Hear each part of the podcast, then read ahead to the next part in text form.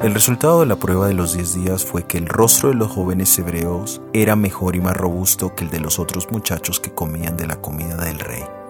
Dios había sido fiel a la confianza que ellos habían depositado en él. Ellos habían propuesto en su corazón no contaminarse con la comida del rey y Dios había tocado los corazones de Aspenaz y de Melzar y había obrado a través de una dieta sencilla pero poderosa.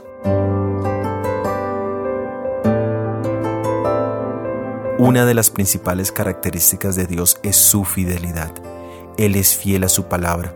En Dios no hay mudanza ni sombra de variación. A pesar de nuestra pecaminosidad, a pesar de que somos indignos y no merecemos su favor, sin embargo, Él pone en nuestros labios la más admirable de las súplicas.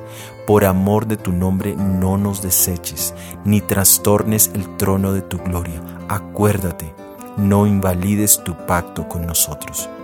Cuando nosotros respondemos a su amor en confianza y obediencia, Él se manifiesta poderosamente. Él ha prometido escucharnos cuando en humildad confesamos nuestra propia condición pecadora y confiamos enteramente en los méritos del sacrificio de Jesús y por su sangre somos bienvenidos al trono de la gracia.